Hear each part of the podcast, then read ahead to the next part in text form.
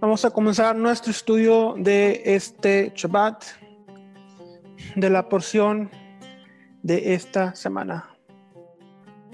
Vamos a compartir el, el estudio con ustedes. La porción de esta semana es Parashat Baet Hanan, que significa algo así como que y suplicó.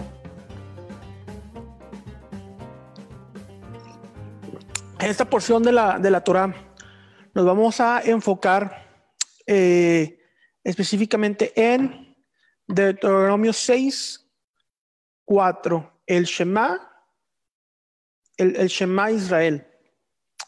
Un rezo, una oración muy popular, yo diría que una de las más importantes dentro del judaísmo, la cual se recita en las tres eh, oraciones diarias, la cual los judíos ah, al morir antes de morir recitan incluso el, el, el, el Shema Israel, Adonai Eloheinu, Adonai Echad. Perfecto.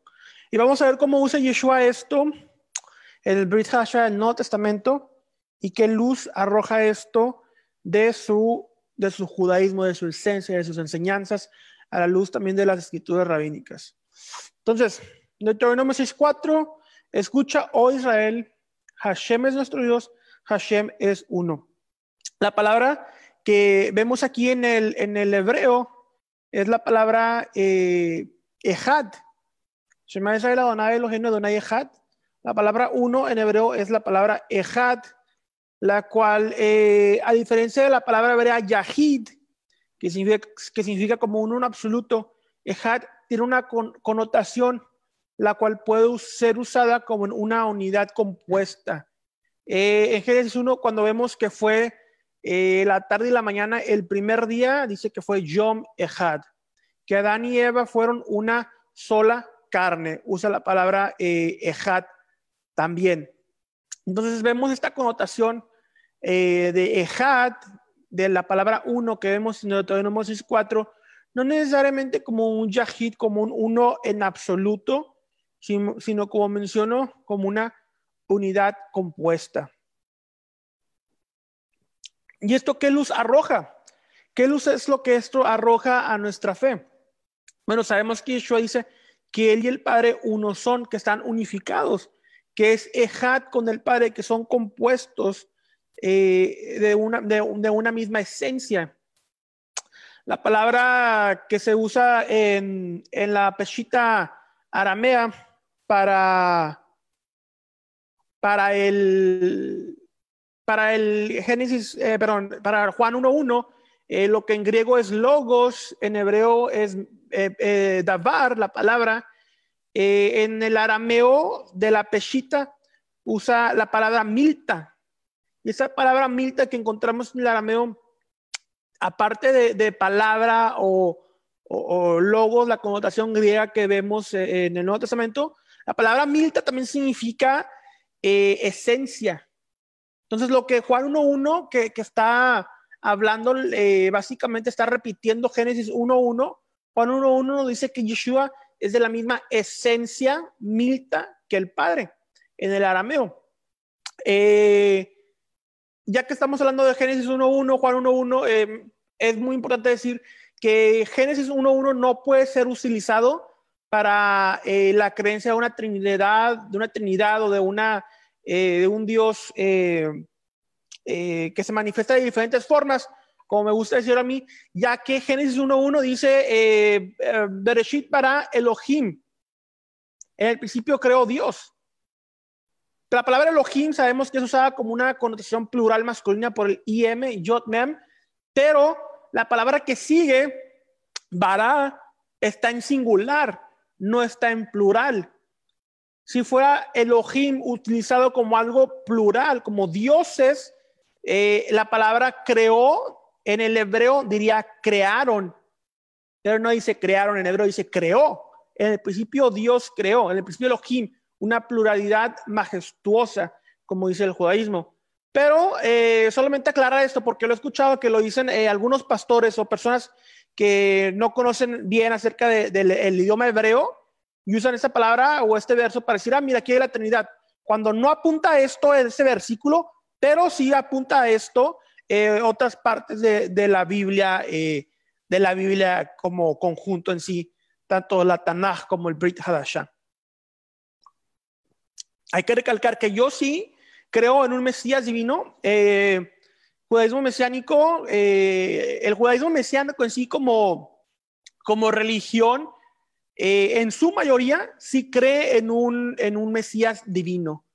yo diría muy, muy similar a como lo cree el cristianismo.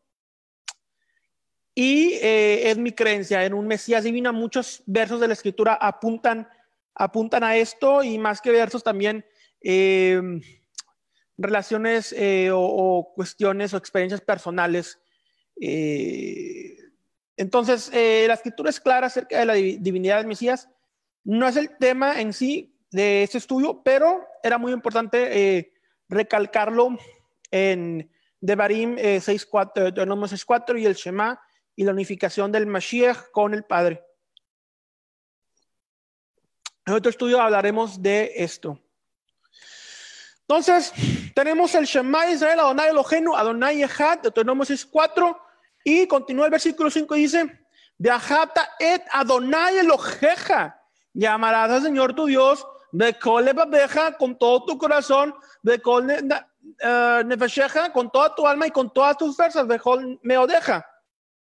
Entonces, Deuteronomio 4 y 5 están eh, unificados. De hecho, cuando haces los rezos eh, matutinos, en el Sidur, eh, o las tardes, está el Shema y luego Beajapta et Adonai, y continúas con la bendición eh, de Beajapta de Deuteronomio 4, eh, versículo 5. Eso es parte de la porción Baet Hanan, la porción de la Torah de esta semana. Y vamos a ver qué dice Yeshua.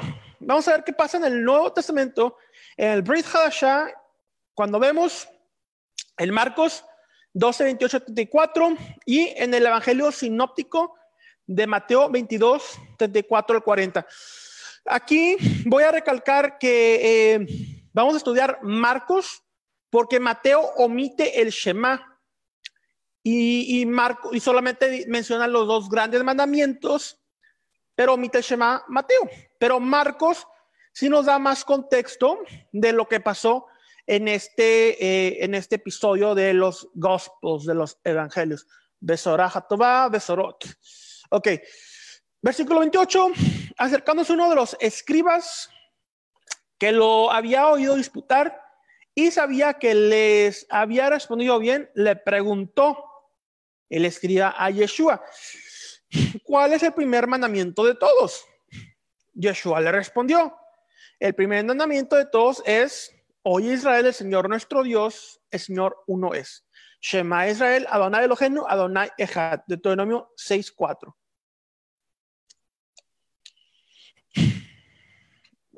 Continuaba en el versículo 30. Y amarás al Señor tu Dios con todo tu corazón, con toda tu alma. Deuteronomio 6.5. Y con toda tu mente, lo agrega Yeshua y lo puse aquí en negrita porque esto es un versículo, una porción la cual Yeshua agrega al Shema. Y continúa con Deuteronomio 5, continuar Deuteronomio 5, dice Yeshua, y con todas tus fuerzas, ve me o deja. Ese es el principal mandamiento, o ese es el primer, primer mandamiento, como lo dicen otras traducciones. Entonces, vemos que Yeshua en el versículo 30 está citando eh, Deuteronomio 6, versículo 5, y agrega, y con toda tu mente. Ahorita vamos a, indagar acerca de esto. Versículo 31. Y el segundo es semejante. Amarás a tu prójimo como a ti mismo. No hay otro mandamiento mayor que estos. Entonces, esa es la porción eh, principal que nos vamos a enfocar del Brit en la cual Yeshua le responde al escriba los mandamientos más importantes, agrega eh, al Deuteronomio 6.4, le agrega y con toda tu mente, y luego cita el Beajapta, ¿verdad? Llamadas a tu prójimo. Entonces, vamos a ver, tenemos aquí la combinación en la respuesta de Yeshua Combinación de Deuteronomio 6, 4 al 5, y amarás a tu prójimo de Levíticos 19, 18. Yeshua le respondió, el primer mandamiento de todos es, oye Israel, el Señor nuestro Dios, el Señor uno es. Deuteronomio 6, 4. Y lo vamos a comparar Deuteronomio eh, 4, 5, lo que les mencionaba. El viajapta, llamarás al Señor tu Dios con todo tu corazón. Aquí los puse en el mismo color. Con toda tu alma en azul y con toda tu mente. Es lo que agrega eh, Yeshua. Dia, dianoia, si no me eh, falla el griego. Dianoia es lo que dice en griego, tu mente. Y lo puse acá en blank con rayitas al lado derecho en negro porque el Deuteronomio 4, 5 no, eh, no tiene y con toda tu mente. Y con todas tus fuerzas, continúa Yeshua. Y Marcos también agrega, ese es el primer, el primer principal mandamiento, ya que le está contestando al escriba.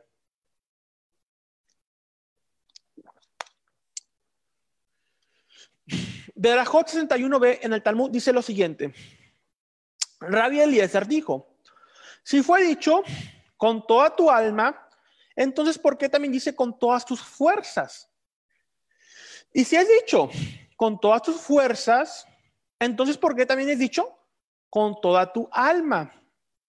Porque si hay un hombre al cual su cuerpo es más importante que su dinero, está escrito con toda su alma. Y si hay un hombre al cual el dinero es más importante que su cuerpo, está escrito con todas tus fuerzas. Ahora, vamos a ver lo que dice Elias de Zoloveitchik eh, en su comentario al libro de Marcos y Mateo, que se llama en hebreo Colcore, y en inglés la traducción de este comentario a esos evangelios se llama uh, the, Talmud, uh, the New Testament, eh, and algo así. Aquí yo tengo el libro. Eh, algo así va el título. Pero bueno, dice Elijah lo siguiente, Elías o Elías, eh, este rabino eh, ortodoxo que no creía en Yeshua, más hizo un comentario del Brit Y dice, por lo tanto, un hombre debe comprender plenamente que si sus vidas es más importante que su dinero, él debe dar su vida por el amor a Hashem. Y si su dinero es más importante que su vida, él debe dar, debe dar su dinero por el amor a Hashem. Es por esto que Yeshua dijo, con toda tu mente, con todo tu entendimiento. Para entender que si tu dinero es más importante, tienes que dárselo. Si tu vida es más importante, tienes que dárselo a Hashem. Tienes con tu entendimiento que comprender cuál es tu prioridad y cuál es tu propósito para la obra del Señor. También vemos eh, en el nuevo pacto, en el nuevo pacto de Jeremías 31, y Hebreos 8:10 que dice que el Eterno escribirá sus leyes en tu mente y en tu corazón. Entonces, el agregar Yeshua aquí con toda tu mente y luego de amar al Señor con todo tu corazón, da una connotación eh, y una referencia también al Beit Hasha, al nuevo pacto que Yeshua eh, hizo. Entonces, Continuamos con, eh, con el estudio y continúa eh, Elijah y dice, el Magida Mesrit expuso este verso y preguntó, ¿cómo puede haber un mandamiento de amar? El amor es un sentimiento del corazón. ¿Quién tiene el sentimiento? Ama. ¿Qué puede hacer una persona eh, si Dios no lo quiera? El corazón no está incrustado, el amor no está incrustado en su corazón. ¿Cómo puede la Torah instruir amarás como si fuera una cuestión de elección. Pero el mandamiento, eh, viajapta et Adonai Eloheja, amarás a Dios con todo tu corazón, en realidad yace en el verso anterior. Shema Israel. Escucha Israel. La palabra hebrea Shema significa también comprender. La Torah ordena una, a una persona que estudie, comprenda y reflexione sobre la unidad de Dios. Debido a que es la naturaleza de la mente gobernar el corazón. Tal contemplación conducirá inevitablemente al amor de Dios. Si uno contempla profundamente, ya uno está entusiasmado con el amor de Dios, Esto es solo porque no se ha refinado y purificado lo suficiente de las cosas que sofocan su capacidad de sentir y relacionarse con lo divino. Aparte de esto, tal contemplación por parte de la mente siempre dará como resultado un sentimiento de amor. Entonces vemos aquí la razón por la cual Yeshua agrega al, al Shema, al de Deuteronomio 4.5 y con toda tu mente. Es una comprensión totalmente rabínica lo que Yeshua está haciendo aquí en, el Evangelio de Marcos. Y continúa, continúa eh, el Evangelio, eh, la Besorá, y dice, y el segundo, el segundo mandamiento, la segunda mitzvah más importante es, amarás a tu prójimo como a ti mismo. No hay otro mandamiento mayor que estos dos. El amar a Dios y a tu prójimo, el segundo. Y aquí Yeshua está citando a Vallicra 19, 18, Levítico 19, 18, donde dice, no te vengarás ni guardarás rencor a los hijos de tu pueblo, sino amarás a tu prójimo como a ti mismo. Ani Hashem, Anoji Hashem, yo soy el Señor tu Dios. Yo te ordeno que ames a tu prójimo como a ti mismo. Este verso, eh, Marcos 2.71, que también encontramos en Mateo, del segundo mandamiento más importante, es lo que se conoce mundialmente como la regla de oro, the golden rule. La regla de oro de amar a tu prójimo como a ti mismo, de no hacer daño a los demás. Hemos dicho muchas ocasiones en esta página, en nuestros estudios, que Yeshua, en la mayoría de las ocasiones, en la mayoría de los eh, debates rabínicos que está teniendo en el Brit Hasha, en el Nuevo Testamento, se inclina por la escuela de Gilel. Tiene una interpretación gilelita de la halaja rabínica, de las leyes rabínicas y la interpretación de la Torah. Una Torah amorosa, comprensiva, compassionate, compasión a diferencia de Shammai, el cual era el, estricto. Y vamos a ver qué dice el Talmud, la tradición oral acerca de Yeshua y la, entendimiento contemporáneo del judaísmo del segundo templo a lo que está sucediendo en este debate lágico de eh, Marcos 12:31, Marcos 12 con el escriba.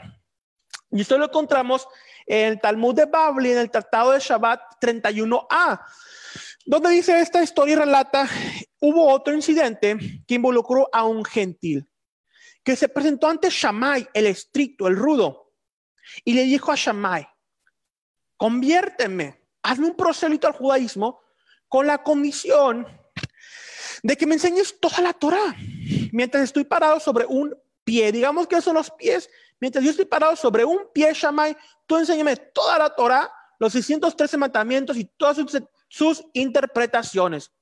¿Qué le contesta Shammai? Shammai lo empujó con una vara de codo de constructor que tenía en la mano. Esta era una medida común y Shammai era un constructor de oficio.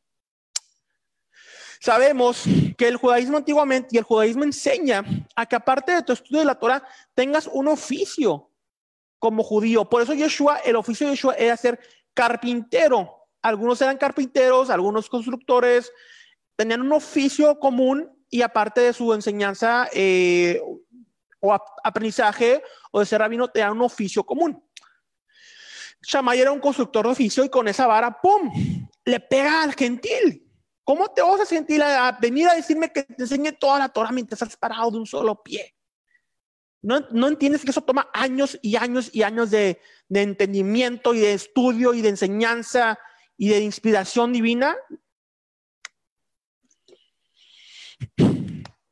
El mismo gentil va con Rabino Gilel. Rabino Gilel es el abuelo de Rabán Gamaliel, el, rabino de, Pablo. Rabán Gamaliel tiene una escuela con 500 discípulos en Jerusalén y, eh, y Pablo Rab Shaul fue a estudiar con Rabán Gamaliel, el nieto de Rabino Gilel. Rabino Gilel lo convirtió convirtió ese procedimiento al judaísmo y le dijo, lo que es odioso para ti, no lo hagas a otro. Esta es la Torah. El resto es su interpretación. Ve y estudialo. Rabino Gilel resumió toda la Torah en una sola frase. Lo que es odioso para ti, no le hagas a los otros. Lo que no quieres que te hagan a ti, no lo hagas a los demás. Entonces, esa es la interpretación gilelita del primer siglo en cuanto a Levítico, en cuanto a lo que está hablando Yeshua. Pero Yeshua lo dijo, lo dijo de una forma diferente. Gilel lo dijo de una forma negativa. La Golden Rule, la regla de oro, lo dice de una forma negativa. No hagas a otros lo que no quieras que te hagan a ti. Y Yeshua dijo, ama a tu prójimo como a ti mismo. Entonces Yeshua le dio un giro a esa interpretación eh, gilelita negativa y citó literalmente a Levíticos 19, 18. Ama a tu prójimo como a ti mismo. Y vemos una interpretación común eh, en esta forma de pensamiento judío rabínico. Y Pablo dice entre, en Romanos 13, 8 a 10, Romanos, Pablo siendo un discípulo de Gamaliel, Gamaliel siendo el nieto de Gilel, Pablo estudiando bajo la escuela del, eh, del rabino Gilel, Beit Gilel. Esa es la enseñanza que Pablo tenía dentro de su fariseísmo. No debáis a nadie nada, sino el amarás unos a otros, porque el que ama al prójimo ha cumplido toda la Torah. Porque no adulterarás, no matarás, no hurtarás, no dirás falso testimonio, no codiciarás a cualquier otro. El mandamiento en esa sentencia se resume: amarás a tu prójimo como a ti mismo. El amor no hace mal al prójimo, así que el cumplimiento de la ley es el amor. Claro, clara, clara interpretación de lo mismo que nos dice Gilel, de lo mismo que nos dice Yeshua, de lo que está hablando la Torah. Si tú amas al Eterno, no vas a, eh, no vas a blasfemar su nombre. Si tú amas a tu prójimo, no le vas a robar, no le vas a mentir. Si tomas a su esposa, no lo vas a adulterar. Si, no, si tomas a tu vecino, no lo vas a matar, no le vas a robar, no harás falso testimonio. Esa es la esencia de la Torah. Amar a Dios y amar a tu prójimo. Si haces esto, cumples toda la Torah. Y lo como dice Rabán Gilel, Rabino Gilel, lo demás es interpretación. Ve y estudialo. Gálatas 5:14, porque toda la ley en esta sola palabra se cumple. Amarás a tu prójimo como a ti mismo. Primero de Juan 4:8, el que no ama no ha, no ha conocido a Dios porque Dios es amor. Deuteronomio 6, 4 y 5, Beajapta et Adonai Elojeja, llamarás al Señor tu Dios con todo tu corazón. ¿Qué dice el Talmud Makot 23 al 24? El rabino Sim, Simlai dijo, se dieron 613 mandamientos a Moisés. De esos 613 tenemos 365 mandamientos negativos que equivalen a la cantidad de días en el año. Cuando se refiere al judaísmo a 365 mandamientos negativos, los negativos son cuando te dicen, no robarás, no matarás, no, no hagas esto. Ese es un mandamiento que está eh, escrito de una forma negativa. Y tenemos 248 positivos que equivalen a la cantidad de miembros de un hombre. Amar a tu prójimo, guarda el Shabbat, haz esto, el cual yo no creo que el gentil deba de guardar el Shabbat. Es un mandamiento para el judío, pero es otro estudio totalmente aparte. Pero bueno, mandamientos positivos. Puedes amar tú como gentil, guardar el Shabbat con amor al Eterno, por amor al Eterno, como yo lo hago, pero sabiendo que no es una obligación. Pero bueno, continuamos con Makot. David vino y redujo los 613 mandamientos en 11, en 11 mandamientos, lo cual vemos en Salmo 15. Luego Yeshayahu y Miqueas en tres mandamientos. E Isaías nuevamente redujo esos mandamientos a dos, como se dice, guarda el juicio y haz la justicia. Luego Amos, el profeta Amos, lo redujo a uno, búscame y vivirás. O Habacuc, lo, como lo tradujo y dijo, el justo vive por la fe y el justo vivirá por la fe. Entonces vemos que este, esta forma de pensamiento de, de reducir los 613 mandamientos en dos o uno es una total forma, eh, una forma totalmente judía de representar la ley en unos cuantas palabras, unos cuantos versos. Y cuanto más las palabras, como la dice nuestro sabio maestro, nuestro sabio rabino de rabinos, Yeshua el Mesías, amar a Dios sobre todas las cosas, Shema Israel, y a tu prójimo como a ti mismo, con toda tu mente, con todo tu corazón, con toda tu alma. Porque el Evangelio, la justicia de Dios, se revela por fe. Y para fe, como es escrito, más el justo por la fe vivirá. Habacuc 2, 4, cita Pablo. Entonces, vemos aquí eh, la, la esencia de lo que Yeshua dice en Marcos 12 y Mateo en relación a la parashat que estamos viendo esta semana con Deuteronomio 6, 4, 5, y el versículo de Levíticos, de amar a tu prójimo como a ti mismo. Vemos mucho odio en redes sociales, vemos a las personas juzgando a otros, como lo he dicho yo otra vez, porque no guardas el Shabbat, porque no guardas como kosher, porque no haces esto como no haces lo otro. Y esto mismo es un problema el cual Pablo estaba teniendo en el primer siglo con los judaizantes que estaban judaizando al mundo gentil y decirles, tienen que circuncidarse, tienen que hacer esto, tienen que hacer lo otro. Y lo recalco una y otra vez, no es necesario que lo hagan como gentiles. Un judío tiene obligaciones diferentes de un gentil. Esa es la cuestión. Si la Torah que tú estás practicando, si la Torah que tú estás compartiendo con tus familiares, si la Torah que tú estás compartiendo en el público es una Torah, un evangelio, una Torah que te lleva a la discusión, que te lleva a la división, que te lleva a conflictos, no es una Torah la cual está basada en las enseñanzas de Yeshua de amar a tu prójimo. La Torah que tú tienes que aprender, la Torah que enseña Yeshua, la Torah que nos dice el Eterno, la Torah que nos da Hashem, es una Torah la cual se basa en estas dos frases. Shema Israel, Adonai Elohim Adonai Echad, la cual está compuesta con eh, Adonai Elohim y amarás al Señor con todo tu corazón y amarás a tu prójimo como a ti mismo. Si haces estos dos, cumples toda la ley y los profetas y tienes una herencia en el Olam Jabá. En el mundo venidero Hermanos, Shabbat Shalom, ese fue nuestro pequeño estudio de la parasha de esta semana. El Eterno los bendiga y nos vemos en el próximo video. Bendiciones a todos.